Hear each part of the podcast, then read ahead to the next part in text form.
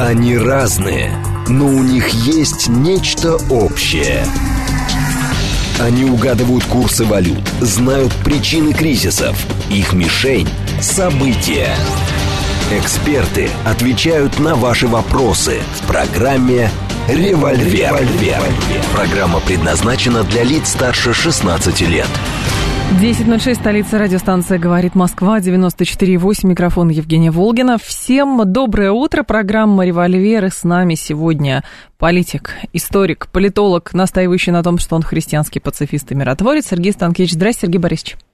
Здравствуйте, здравствуйте. Приветствую вас и наших слушателей и зрителей. Наши координаты 7373948, телефон, смска плюс 7925 8888948, телеграмм для ваших сообщений, говорит МСК Бот. Смотреть можно в YouTube-канале «Говорит Москва», стрим там начался, в телеграм-канале «Радио говорит МСК» и в нашей официальной группе ВКонтакте. Давайте, наверное, с Турции начнем, потому что вчера, э, во-первых, постоянные источники пишут, что теперь прорабатывается вопрос а, того, что Эрдоган приедет в Москву, в смысле в Сочи, с Путиным встречаться. И вчера пошло следующее, что, а, значит, якобы альтернатива зерновой инициативы – это согласие Москвы направлять миллионы тонн зерна в Турцию на переработку, и чтобы из Турции это зерно шло в нуждающиеся страны. Это действительно какая-то альтернатива зерновой инициативе? И, и зачем это надо, и кому это надо, и как это, самое главное, нам поможет отстаивать наши требования – по разблокировке значит, портов, где застряло наше удобрение, по беспрепятственной торговле зерном. Ну, в общем, все то, что было в наших условиях прописано. Ответ нет. Это никакая не альтернатива. Э, дело в том, что Турция давно превратилась э, в такой э, глобальный мукомольный хаб – то есть зерно поступает из разных источников, в том числе свыше половины, примерно 56% импортируемого зерна в Турцию идет из России. Там оно действительно перерабатывается на местных мукомольных комплексах и дальше идет э, по миру, но в первую очередь идет по Средиземноморью и э, Ближний Восток, Африка, вот туда. Э, это, это работает, это позволяет Турции очень серьезно зарабатывать. Угу. Кроме того, всегда, когда речь идет о хлебе и муке, это всегда не только торговля, но еще и некоторый потенциал влияния обязательно. Эм, и вот это все сохраняется. И другое дело, что сейчас э, есть на рынке некоторая дополнительная ниша открылась в связи с отсутствием украинского зерна. Эм, украинское зерно не доминировало. Украина на пятом месте среди глобальных экспортеров зерна. Угу. До сих пор была. Сейчас, видимо, уже поменьше у нее рейтинг. Но э, все-таки отсутствие Украины влияет на цены, влияет на э, ситуацию во многих регионах и странах, достаточно чувствительных э, к цене на продовольствие. И вот э, Турция хотела бы увеличить э, прокачку через себя э, зерна, в том числе российского, а в России постоянно э, чуть-чуть подрастает экспортный потенциал, и э, тем самым сохранить свою роль. Сохранить и заработки, и роль с этим связанную.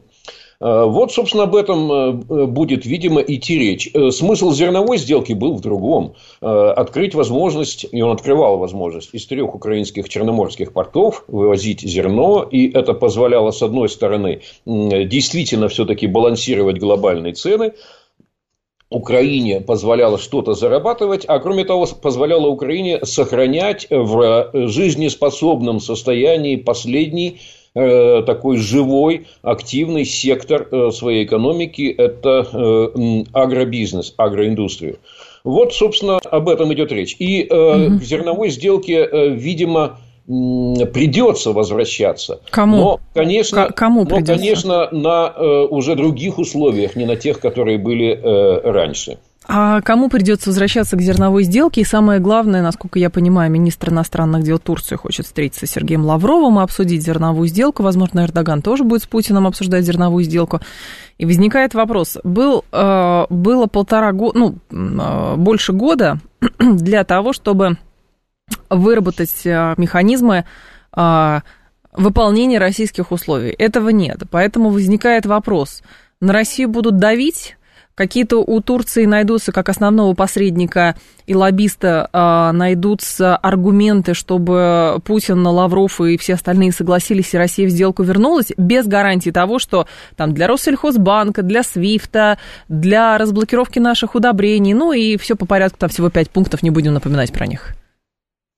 Э, да, ну, э, значит, э, дело в том, что сделки фактически не было. То есть она была отменена в тот момент, когда она была подписана, начала работать. Потому что сделка была изначально пакетной. То есть это был пакет из двух документов Украина с ООН и Россия с ООН. И вот та часть, где Россия с ООН подписала некоторые условия, ну, это не работало изначально и до сих пор не работает. Угу. То есть фактически, а сделка была изначально пакетной. Э, поэтому ее практически не было изначально. И какое-то время Россия закрывала на это глаза и адресовала некие призывы, ну как же так, мы же договорились. Вот. Э, потом, э, кроме призывов, начались демонстративные действия, то есть мы приостанавливаем участие, потом все-таки опять заходим. А, и вот сейчас как бы окончательный выход. А, была надежда у тех, кто вот такую, э, на мой взгляд, э, странную, контрпродуктивную, одностороннюю позицию занимал, была надежда, что и без России обойдемся. То есть сделка сможет работать и так, э, в конце концов. Да? Э, в чем, собственно, участие России заключается, спрашивали э, вот эти самые э, критики. Пропуск судов. в том, что, Пропуск она, судов, в том, да. что она присутствует вот в этом совместном координационном центре, там на Босфоре, участвует в досмотре судов на входе, в Босфоре на выходе. И, и только и все. А, ну, не хочет участвовать, пусть не участвует. А мы как возили, так и возить вот какое-то время эта иллюзия существовала, но сейчас она отсутствует. Э, иллюзий угу. нет. Э, в том числе и потому, не только потому, что там э, где-то нанесены удары по портовым мощностям, а еще и потому, что Черное море становится неприемлемым, неприемлемой акваторией для вот этих самых гражданских судов, балкеров, которые э, возят зерно для зерновозов, неприемлемым. И э, вот те корабли, о которых сейчас трубят, что вот, дескать, ну вышли же вот из Одессы там два корабля. Так это корабли, которые еще до войны там оказались в ловушке. Угу. Э, торчали там все это время, и им э, по закулисным каким-то договоренностям, и наверняка Россия дала не публично это добро, им разрешили выйти и как бы уйти во свояси.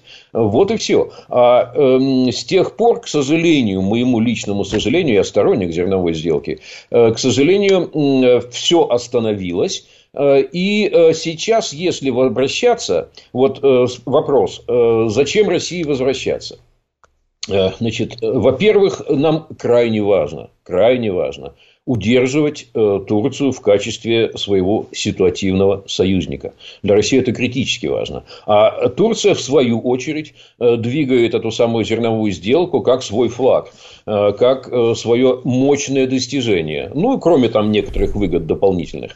Поэтому э, вот этот стимул для России, конечно, а. Сергей Борисович, здесь сразу скажу. То есть в данном случае зерновая сделка, она про помощь Турции и боязнь, что Турция от России отвернется, но просто это опять, а, чтобы Эрдогану было лучше а, и так далее. Вот. Нет. А как? Нет. А потому что если э, это обоюдная вещь, то есть, если ты э, говоришь, да, хорошо, тебе нужна зерновая сделка, мы на нее идем, э, ты не просто помогаешь, ты получаешь рычаг влияния. Потому что сегодня идем, завтра не идем. Но тебе же нужна эта сделка, да? Ну так тогда ты, э, ты тоже кое-что должен. Да? То есть это, это обоюдно. А что, но Эрдоган а объективно, так, у Эрдогана объективно, какой бы имидж он ни создавал, при всем уважении, что он там грамотный, естественно, политик, который там преследует интересы собственной страны, его рычаги влияния на других участников, не про Россию речь идет, ООН, Украина, они ограничены, потому что если бы у Эрдогана были эти э, рычаги, то, наверное, хотя бы SWIFT или что-то э, сделали, но этого не происходит. И в итоге, в итоге здесь воспринимается история с зерновой сделкой, что, ну вот, а вдруг Эрдоган отвернется? Ну, а если что, не первый раз, кстати, Эрдоган когда-то отворачивался, поэтому ситу- ситуативный партнер. А вдруг что-то будет, а давайте на выборах поможем. Ну, хорошо, остаемся. Выборы выиграл, дальше что? Ну, вот дальше как-то иначе. То есть, получается какая-то игра в одни ворота Вот о чем речь. Я же не говорю о том, что это плохо, я говорю о том, как бы какие интересы и какие механизмы у России есть по отстаиванию своих интересов. Про игру в одни ворота, да, мы уже сказали. А да. вот э, почему сейчас игра будет не в одни ворота, а, а по, по крайней мере э, вдвое ворот, угу. как и положено в футболе. Э, значит, э, Действительно, мы апеллировали до сих пор в основном к ООН, поскольку договаривались и Россия с одной стороны, и Украина с другой стороны, договорились с ООН. И ООН честно э, в лице Гутерриша, э, генсека, угу. пыталась э, что-то сделать и тоже писала письма. Масса писем была написана, массу встреч провел генсек на эту тему. Никуда ничего не сдвинул, и стало понятно, что не реагируют на него другие партнеры. Так. А вот теперь вопрос следующий. Вот сейчас Хакан Фидан, очень мощная, кстати, фигура фигура сейчас. Министр вот, иностранных дел, да, и, Турции. Да, угу. министр иностранных дел Турции, но его как бы объем его влияния выходит за рамки этого одного поста министерского.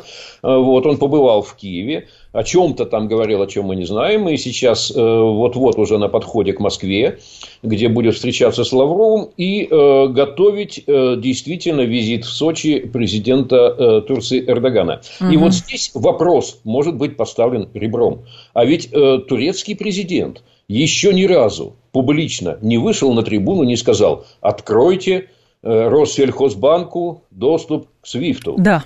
Турция считает, что это правильно. Турция настаивает на этом шаге, поскольку это неотъемлемая часть зерновой сделки. Откройте возможность вывести хотя бы вот эти там то ли 200, то ли 250 э, тысяч тонн э, удобрений, которые блокированы в балтийских портах. Угу. Их ждут, они бесплатны для Африки, их ждут в Африке. Турция считает, что это правильно, и это надо сделать. Вот э, такое публичное заявление Турции, что она за эту позицию, э, очевидным образом вытекающую из зерновой сделки, этого не хватало до сих пор. И это, я надеюсь, по итогам э, вот визита в Сочи президента угу. Эрдогана звучит наконец. Ну, дождемся, когда все-таки поговорят, и уже будем по существу это Но обсуждать. Ничего меньше, ничего меньше не способно реанимировать зерновую сделку. Ну, это хорошо. Или опять жест доброй воли, понимаете? Жест доброй воли тоже может быть. Ну, жест доброй воли, хотя... Ну, чтобы хотя... все оценили, что мы адекватные партнеры, мы за вот правила жест, и так знаете, далее. что было бы реальным жестом доброй воли? Да. да стороны. Вот Россия собирает под 130 э, миллионов тонн ежегодно зерна, э, ну, там чуть больше, чуть меньше, но так. вот в этих пределах. И у нее порядка 60 миллионов тонн зерна экспортный потенциал. Угу. Колоссальный экспортный потенциал. 60 миллионов тонн ежегодно можем вывозить. А все это упирается в узкое горлышко, тоже черноморское. У нас два основных хаба по вывозу. Это э, Новороссийск и Ростов. И, и все это через Черное море и так далее. Э, по остальным путям минимально вывозим. Вот. И э, вот отсутствие э, зерновых терминалов в наших портах, отсутствие возможности э, посуху возить, угу. скажем, в тот же Китай, э, у, утроить, э, учетверить вывоз в Китай зерна мешает только отсутствие значит, соответствующих международных возможностей. Э, на Дальнем Востоке делать зерновые терминалы, чтобы Азию достигать, вот это был бы классный жест доброй воли с нашей стороны. Причем доброй воли для, для самих же себя. Жест доброй воли для самих же себя. Давайте, Сергей Борисович, сейчас быстренько по э, ситуации с Папой Римским тоже пройдемся, потому что тем действительно много, но это что-то что феноменальное. Просто всем слушателям напомню, что 25 августа Папа Франциск провел, провел мост с Петербургом, обратился к католической молодежи, напомнил молодым людям, что они наследники Великой России, а, страны святых царей Петра I, Екатерины II, а, просвещенной Российской империи, сказал, что Россия славится своей культурой, человечностью. МИД Украины при этом а, взъелся на Папу Римского, карикатур великое множество, теперь стало выпускаться. Как минимум сказали, что он, значит, жертва империалистической пропаганды, агент Кремля и так далее. Вот. И возникает вопрос, вопрос, ну а про что это? То есть Папа Римский, понятно, как миротворец пытается, значит, что-то где-то урегулировать и по факту говорит объективные вещи, но Украина, естественно, не соглашается и пытается кричать громче Папы Римского, говоря, нет, мы-то договорились, что это исчадие ада настоящее, а о чем тут Папа Римский вещает молодежи? И вообще, почему он ну, видимо, их посыл был такой, почему он посмел, как посмел, телемост проводить с Петербургом? Э, вот тут много, э, многие детали важны. Э, да. Ну, во-первых, я с удовольствием выслушал это выступление Папы Римского. Оно было удивительно э, точным по э, содержанию, по тональности подачи и вовремя прозвучало. Угу. Вот сейчас некое, ну, я не беру ту огульную критику, на папу набросились его неразумные дети, да, вот, как его там, значит, обзывают и пытаются принизить тем или иными способами, но это даже внимания не заслуживает. Это суета словесная. А вот есть некое объяснение, в том числе и э, я из российских источников слышу объяснение. Ну, да. Ну, что папа? Ну, вот папа у нас... Почему он так высказался? Да? А потому, что он из Латинской Америки. А в Латинской Америке все левые, даже папы оттуда происходящие, они тоже какие-то левые, у них все какие-то там э, глобалистские идеи. А при чем левачество здесь? Я не пойму. Ну, Э, в том смысле, что он как бы вот э, очень социальный такой, э, он очень такой пронародный, он же о народах говорил тоже. Вот. И что он как бы ну, выбивается из ряда положенного папам и из вот этого дискурса, положенного представителям западной, западно-христианской угу. церкви да? что он как бы выбивается, что это некое отклонение, аномалия такая, вот, связанная с папой. Так вот, дорогие друзья, ничего подобного, абсолютно ничего подобного. Это ваше незнание э, здесь э, звучит и гремит в такого рода утверждениях. Э, во-первых, Папа Римский, он ведь командует, есть такая знаменитая фраза, а сколько там у Ватикана дивизий? Вот. Да дивизий-то у него под ружьем немного, там швейцарская гвардия только его охраняет. Но э, у него далеко не только Ватикан под рукой. Э, ведь эм, э, что такое э, реальный Ватикан? Это наличие и э, исследовательских и э, таких пропагандистских центров по всему миру, как минимум во всех католических странах. Агенты влияния есть везде, да. Это, это сеть, это огромная глобальная сеть с большой историей, которая порождает знания и влияние, очень мощные. И этим, э, этим знанием и этому влиянию может, могут позавидовать многие, в том числе недавно созданные государства недавно возникшие. Это я говорю некоторым... Это вы про да, кого? Про кого говорите? критикам, а, да. Вот, да. Вот. Э, так что не надо здесь считать. А что... здесь же не про рационализм, я прошу прощения, Сергей Борисович. Здесь же не про. Вот вы пытаетесь рационально объяснить и воззвать, например, там, к уму, разуму тех людей, которые критикуют Папу Римского. Здесь же речь идет о том, что вся пропаганда антироссийская, русофобская, она построена исключительно на эмоциях. Папа Римский говорит про историю, но те, кто строит пропаганду на эмоциях, пытается историю отменить. То есть ее не было, или все, оно было, конечно, но все перечеркнулось. Или она была, но она была на самом деле плохой. Русские там колонизаторы, как угодно, а, там на русском языке не говорим, русскую культуру отменяем. Чехов тоже виноват в том, что сейчас происходит. Ну, примерно так. Поэтому Папа Римский про одно, а они про... А все на разных языках разговаривают. Я просто пытаюсь понять, а кто Папу Римского услышал и на что влияют его а, слова, его воззвания? Его констатация факта. Услышали? Услышали, услышали, ну, очень. Услышали все, Может, да. большинство человечества услышало. услышало. Как услышало? Это другой вопрос. Значит, как услышало? Э, э, почему эта речь вообще возникла сейчас? И кому он обращался и адресовался? Он к молодежи адресовался, российской. И смысл был э, следующий. Вот то, что напрямую не было сказано, но присутствовало в контексте этой, этого важного выступления. Так. Россия никуда не денется что в этом конфликте, который, к сожалению, возник и который, видимо, э, в ближайшее какие-то время закончится, э, значит, в этом конфликте э, многие как бы по-разному, в разной степени виноваты, но он должен быть преодолен, и Россия в этом новом послевоенном мире останется. Ее невозможно отменить. И никакой там cancel culture, да, культура отмены, угу. какая не сработает. И мысленно демонизировать российский народ, пытаться шельмовать его, отменять его, э, объявлять каким-то глобальным изгоем всех русских, делать их всех поголовно, навеки теперь виноватыми и пытаться отовсюду исключать. И что это бессмысленно. И что вот те э, молодые, которым он адресовался, они должны эм, значит, э, преисполниться ответственностью за великую историческую Россию, угу. которая была, есть и будет. И, и э, благополучие, которое ляжет на их плечи в ближайшие частью уже лежит на их плечах. Поэтому думайте о вот этой самой своей стране. Эм, то есть, это э, полемика с попыткой демонизировать глобально Россию, полемика угу. очевидная совершенно, что это тупиковый путь. Э, вот, что он уже как бы продлевает э, конфликт и делает его неопределенно долгим.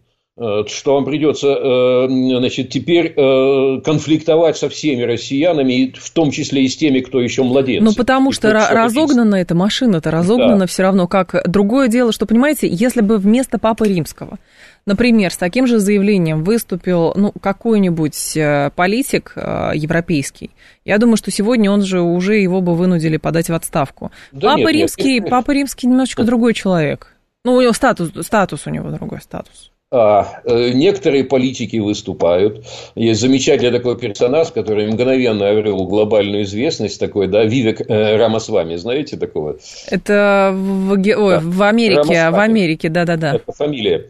Да, Вивек Рамасвами – это один из кандидатов, вот, э, э, кандидатов в кандидаты от республиканской да. партии на президентских выборах, который вот примерно эти же идеи излагает применительно к России. Ну, а э, не политики, а э, там политологи и политические философы об этом пишут многие. Нет, я говорю про людей с, э, не со статусом политолога или философа, а да. люди, которые занимаются, что называется, реал-политик.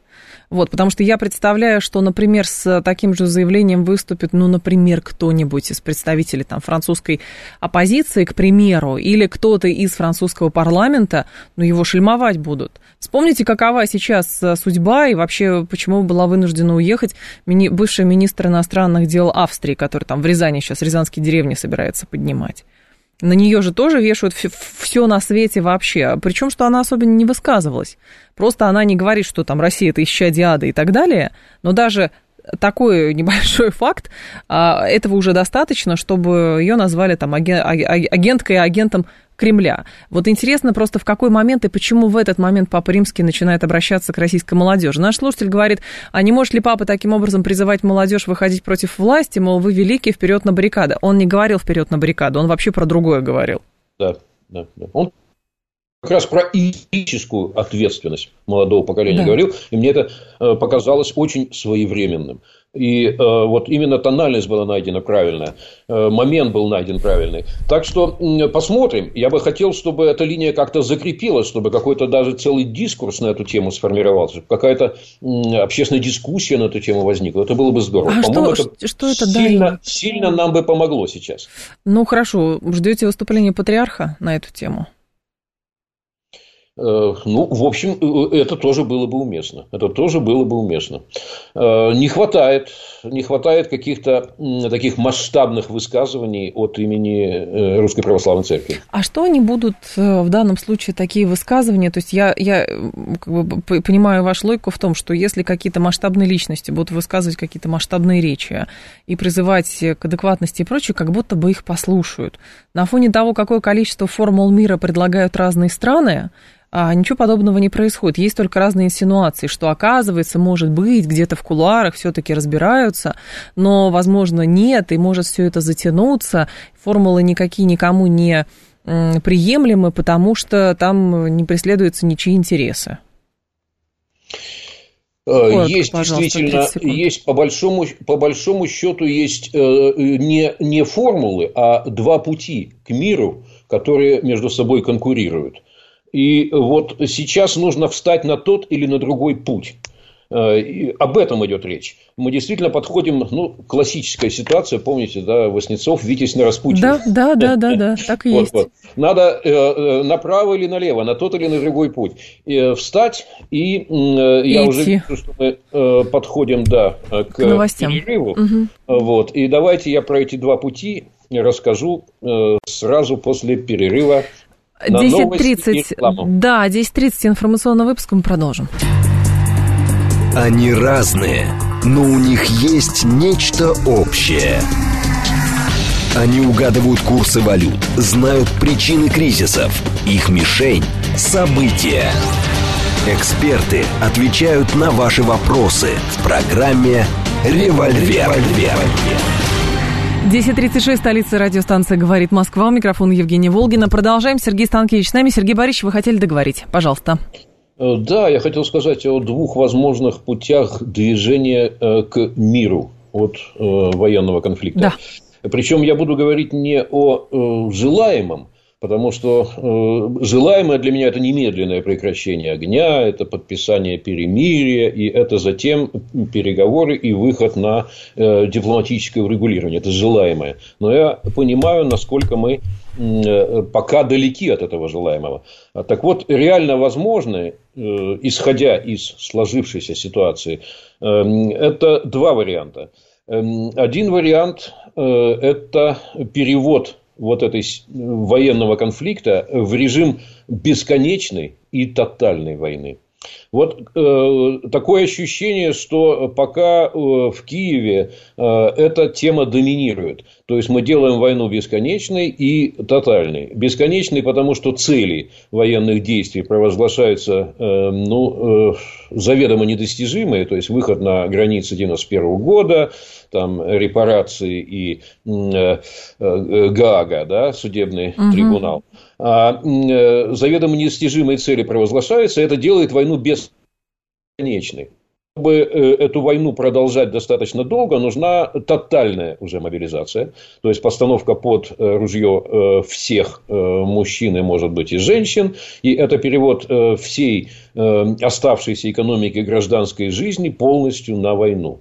То есть... Вы сейчас про Украину или про Россию? Я сейчас про Украину говорю, про Украину. что эта идея, э, в общем-то, э, циркулирует и такое ощущение, что доминирует. Угу. Потому что речь идет о э, действительно всеобщей, тотальной мобилизации там и переводе всей жизни страны на военные рельсы. То есть конфликт может длиться бесконечно, поскольку цель заведомо недостижима как горизонт. И это одна возможность, э, которую, э, вот, к сожалению, для меня, э, похоже, действующее руководство Украины отстаивает. Хотя там есть некоторые подвижки в последнее время. А вторая возможность, реальная возможность, это открытие переговорного трека, как говорят дипломаты. То есть, параллельно с военными действиями, которые, к сожалению, вопреки моему желанию, никак не могут остановиться, параллельно с ними хотя бы открыть переговорный трек. То есть, отрабатывать в диалоге какие-то возможные выходы и альтернативы. И какое-то время, может быть, параллельно будут продолжаться и военные действия, и дипломатические усилия на какой-то международной площадке. Обязательно, где присутствуют и две стороны, находящиеся в конфликте, и э, группа международных посредников.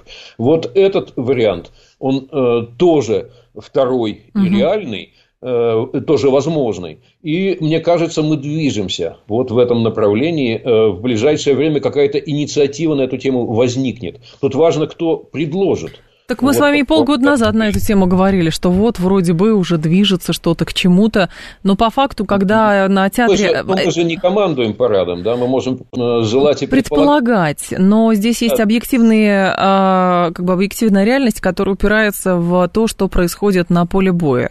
Я, честно говоря, сомневаюсь, что есть какие-то силы, которые скажут, вот сейчас мы устанавливаем некий статус-кво, и разговариваем, потому что что та страна будет недостаточно удовлетворена, что другая страна тоже будет недостаточно удовлетворена? Вопрос не в удовлетворенности, а э, в физической способности, физической и финансовой. Ну, как вариант. Вот, поэтому э, тот, почему полгода назад это э, не произошло, а потому что были еще иллюзии, что э, можно продавить, односторонне что-то продавить, а вот сейчас эти иллюзии уходят и способность продолжать так как раньше, тоже уходит.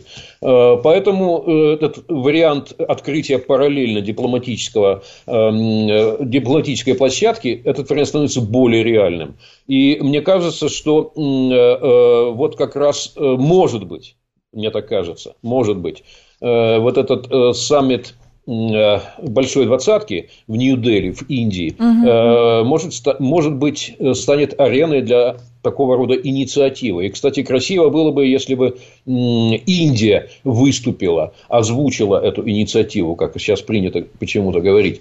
А, кстати, напомню, что именно Индия предложила тот вариант, сейчас много говорят о корейской модели, который в итоге возобладал. А ведь тогда тоже от Индии, от ее представителей в ООН прозвучал этот вариант остановиться на э, значит, линии э, соприкосновения.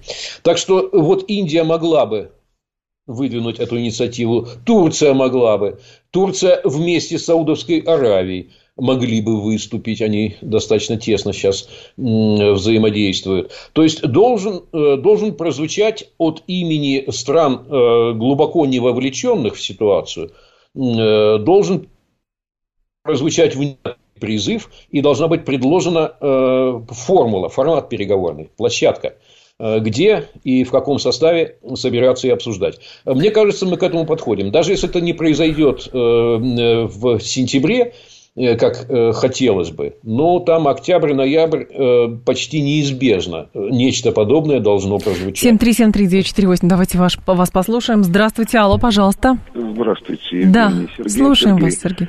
Вот какие условия для России будут приемлемы э, значит, для прекращения военного конфликта? Спасибо.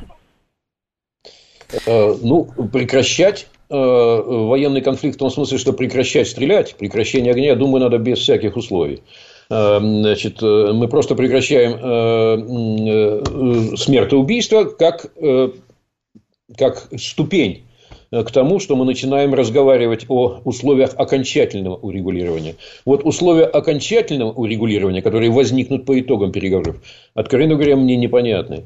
Э, э, я не рискну сейчас сформулировать их от имени России, но мне хотелось бы, чтобы некий мирный план был заявлен. А то мы перебираем там мирный манифест Китая, Э, какие-то мирные заявления со стороны Бразилии. Э, мы знаем, э, что говорила по этому поводу королевство Саудовской Аравии. Даже группа африканских стран выступила со своим неким мирным Нет, планом. они могли выступать с чем угодно. А слушатель конкретно спросил, какой мир будет, какие условия будут для России приемлемы. Мало ли что хочет ЮАР, мало ли что хочет Саудовская Аравия. А что приемлемо для России? А вот давайте мы вместе со слушателями, и я надеюсь, вы э, ко мне присоединитесь, э, обратимся к нашему МИДу э, и попросим какой-то сформулировать приемлемый для России исход военного конфликта. То есть, что Россия хотела бы увидеть на выходе. Допустим, это будет, да, эм, Украина внеблоковая, нейтральная, Э, безъядерная, э, не угрожающая и так далее. Так Допустим, это они скажут. такое прозвучит. Но кроме этого еще много важных деталей должно прозвучать. И вот такого рода план, конечно, э, наш МИД ну, должен бы сформулировать уже. Потому что без него вступать в переговоры крайне сложно. Что-то надо положить на стол, как переговорную позицию – вот э, Украина пока кладет на стол э, ультиматум Зеленского, да. состоящий из вот этой страшной триады, э, бессмысленной, на мой взгляд. Да? Но у него, он из считает, что у него еще мужчин очень много. года репарации и трибунал. Да. Э, и как некий э, неизбежный пакет, причем этот пакет выдвигается как предварительное условие, заметьте. Угу. Это же как предварительное условие для начала переговоров согласие на этот пакет. Эм, вот э, от него постепенно Киев сейчас отступает, потому что прозвучала из уст Зеленского э, фраза о том, что все-таки не граница 91 года в интервью недавно данным, не граница 91 года, а может быть достаточно выйти на границы Крыма, и тогда, может быть, мы перейдем к переговорам. Не исключено. То есть это некое такое ну, э, а, нащупывание а, почвы. Понятно, но на Украине просто считают, что там еще есть мальчики-подростки, вот, которых можно хватать и отправлять на фронт, и мужчины старше 55 лет, то есть их достаточно, чтобы, видимо, попытаться все-таки отвоевать себе вот эти вот позиции. Не факт, что получится, но по факту так. То есть почему Зеленский выступает именно с, этим, с таким ультиматумом? Потому что он играет пока в максимуму и считает, что вот эта максима, она может быть реализована. Но очевидно совершенно, что вряд ли. Ну, э, здесь вот что. Ведь важно, чтобы переговоры начались. И вот все-таки отвечая, э, чтобы да. завершить ответ э, нашему слушателю, нет у меня от имени России финальной формулы урегулирования. Это должен сформулировать наш МИД, наше политическое руководство должно сформулировать.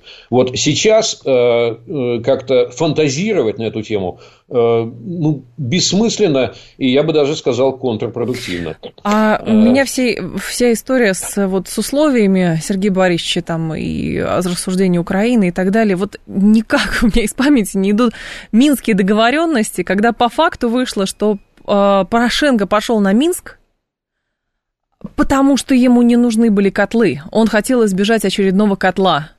А все остальные, что да, стороны адекватные, вот гарантии и так далее. Потом Минск был сформулирован так, что Украина всеми силами делала, и на нее никто не мог повлиять, хотя, в принципе, могли бы, но, видимо, не хотели, выполнять эти условия, обойдясь малой кровью. И в итоге все вылилось в большую кровь. И какие такие договоренности могут быть, какие такие формулы могут стороны придумать, чтобы все-таки кровь перестала литься? У меня лично ответа на вопрос нет. И я не знаю, даже есть в МИДеле ответа сейчас на этот вопрос, честно говоря. Э, работа у них такая, они должны все это сформулировать, а, э, да. полит... а политическое руководство должно политические цели правильно поставить. Вот государственное политическое целеполагание – это э, прямая обязанность угу. руководства. И вот здесь э, что-то должно э, что внятно должно. прозвучать в ближайшее да. время. Пока все формулируется неопределенно и э, является таким угу. плывущей целью. То есть она может быть конкретизирована совершенно по-разному. Эм, вот. И здесь нужна определенность. Время определенности наступило. Угу. Теперь, что касается вот, э, других э, возможностей. Э, в значительной степени исход войны зависит от, ну, от ситуации там, на поле боя, это понятно, но еще и от истощенности да, э, истощенности сторон. Вот э, с украинской стороны эта истощенность наблюдается. Э, с российской э, отчасти она в гораздо меньшей степени наблюдается. То есть, все-таки тоже проседает уровень жизни. То есть, тоже меняется экономика, меняются возможности. Э, несут, э, несет потери населения, да, ощутимые но э, нет э, такого какого-то критического проседания, нет критической массы истощения. С украинской стороны истощение наступает. Э, подходит такой момент, когда вот 3D возникает. Да, это ну, деиндустриализация, эм, депопуляция и деградация. Деградация в том смысле, что неприспособленная к жизни среда остается на этой территории. Mm-hmm. Вот. Э, и э, от этих трех... И кого это должно заставить пойти на переговоры? Никуда Зеленского? Не да нет. Да можно деться, Сергей Борисович. Ну можно. Что сказали, то и будут делать. Ну правда. Нет, нет, вот э, и с этим я не согласен. Почему? Вот э, у меня такое ощущение, что Запад э, говорит, давай, давай, давай, корректируй целеполагание, отказывайся сначала от того, что вот этот твой ультиматум является предварительным условием для переговоров. Отказывайся от того, что у тебя внутренним законодательством запрещено вообще вести переговоры. Давай вступай, вот, и там предъявляй свои какие-то условия, пусть даже какие-то экстремальные, но там их обсуждай уже, причем не пакетно не пакетно. Не связывая это в единый пакет, вот эти твои три ультимативных условия, с другими, которые могут быть приемлемы. И так далее. Все это звучит. Я это вижу и по знаковым публикациям, по выступлениям серьезных людей, э, вот, и по многочисленным другим признакам. Это транслируется, но как раз э, действующая э, киевская сейчас элитная группировка не хочет разворачиваться сюда. И вы знаете, какое интересное, какой интересный способ принуждения Запад находит, какой? чтобы все-таки подтолкнуть э, в этом направлении. А он требует выборов. Он требует проведения выборов э, в Украине. Кто, вот, он, кто он требует? Кто он требует? Ну, Линдси Грэм приехал, известный э, сенатор, да, которому э, невозможно предъявить претензии, ни, ни один русофоб не может ему предъявить претензий, э, да, и э, приехал в Киев, выступал полностью в защиту, естественно, Украины и президента Зеленского, и потом вышел на пресс-конференцию и публично достаточно твердо сказал, что, извините, но выборы надо провести. Надо проводить выборы. И э, как бы пошла там волна, до сих пор э, активные дебаты идут. Сергей Борисович, невозможно, вот в историю демократических выборов в условиях тотальной а, войны я, честно говоря, на, Укра... на Украине, ну, ну, для Украины она тотальная, с учетом того, что там все на... работает на, как бы, на конфликт, на противостояние России. И, честно говоря, в демократические выборы, что где-то кто-то свободно пойдет кого-то выбирать, с учетом того, а, в каких условиях сейчас, в какой жесткой цензуре а, живет, живут украинские СМИ, как люди боятся на улицу выходить, потому что там телефон тоже выхватывают, читают, как везде работает СБУ. Ну, я не поверю в демократические выборы в условиях, а, когда страна находится в состоянии вооруженного конфликта. Мне нравится, знаете что, как вы ратуете за свободные демократические конкурентные выборы. Слушайте, а просто а вы думали, что... на душу а вы, дум... а вы думали, что я что? солидаризируюсь. Это надо, это важно, это, это невероятно. Это невозможно на Украине э, сейчас, точно. нынешней Украины, я согласен, это невозможно. Э, вот, но э, в условиях действия военного положения это даже запрещено, и Украина должна поменять соответствующее положение своего законодательства это можно запросто сделать. А вот э, выборы в таких условиях необычных можно проводить по специальному закону. То есть можно принять специальный закон угу. о порядке проведения выборов вот, э, в условиях. Все на участке. Кто не на участке, те на фронт. Ну, примерно так это и, будет выглядеть, и, да. И, и по конкретному закону от-хок принятому, да, ага. по этой ситуации, надо провести выборы. Почему это Э, э, с точки зрения Запада, почему они эту идею толкают? Да. А потому что, идя на выборы, на президентские выборы, Зеленский должен внятно сказать. Ой. Вот он предлагает бесконечную и тотальную войну, и с этим э, месседжем выходит, и мандат на это хочет получить от избирателей. Пусть он об этом скажет. Или он хочет на нечто иное, на разворот в сторону переговоров получить от населения мандат. Нет, он может сказать, я хочу от вас мандат на отвоевывание свободной Украины, на, значит, суверенную Украину, процветающую Украину, европейскую Украину. Люди говорят, да, конечно, а про методы можно умолчать. Секундочку, нет, нет, нет, секундочку. В этом случае э, напрямую, так скажем, некий оппонент, ну, кто-то же еще будет участвовать в выборах, да, некий оппонент спрашивает, так переговоры-то начинаем этой осенью. Вот э, через два, э, на следующий день после э, победы на выборах вы начнете переговоры, да? А он или скажет, да подожди ты, ну подожди, не про это сейчас, ну, ну так скажем. Нет, не прокатит. То есть, или выбор, всем понятно, или бесконечная и тотальная война с тремя «де» в процессе. Ну, я поняла, да. Или все-таки разворот. И вот эта необходимость вынести эту дилемму на выборы, она неизбежна. Вот. И в этой связи выборы, конечно, могут э, сыграть позитивную роль, а по графику они должны быть э, в Украине в марте следующего года. 7373948. Давайте звонки еще примем. Люди хотят с вами поговорить. Здрасте, слушаю вас. Алло. Добрый день, Сергей Алексеевич. Да, Сергей Алексеевич, пожалуйста, слушаю вас. Сергей Борисович, вы говорите, что мы, кажется, движемся в направлении переговоров. А можете назвать конкретные признаки и факты, что мы движемся в этом направлении? Вот сегодня разве не ясно, чем больше Украина сопротивляется в угоду Вашингтона затянуть конфликт, тем шансы для какого-то промежуточного мира уже уменьшились и приравнялись к нулю. Спасибо. Ну, шансы не нулевые, я не согласен. Что касается Вашингтона, у меня отчетливое ощущение, что Вашингтон сам, э, предвидя собственное переизбрание, а, крайне сложные, невероятно э, невообразимые вообще по условиям угу. выборы предстоят в 2024 году в Америке. Так что Вашингтон хочет в эти выборы э, влипать, не имея незакрытый конфликт. Да почему? Что... Откуда эта установка, что Вашингтону жизненно важно, а, значит, э, войти в выборы, не влипая в конфликт. Ну, правда, ну, я, э, я не понимаю, честно. Э, читайте, я сейчас не говорю о Трампе или о Байдене, да, и об их полемике. Так. Есть информационно-экспертная среда, да, которая порождает смыслы и э, порождает целеполагание. Так вот, вся американская информационная экспертная среда, вся в этом направлении построилась. То есть надо закрывать э, конфликт, э, по крайней мере, переводить его в вялотекущую и переговорную стадию.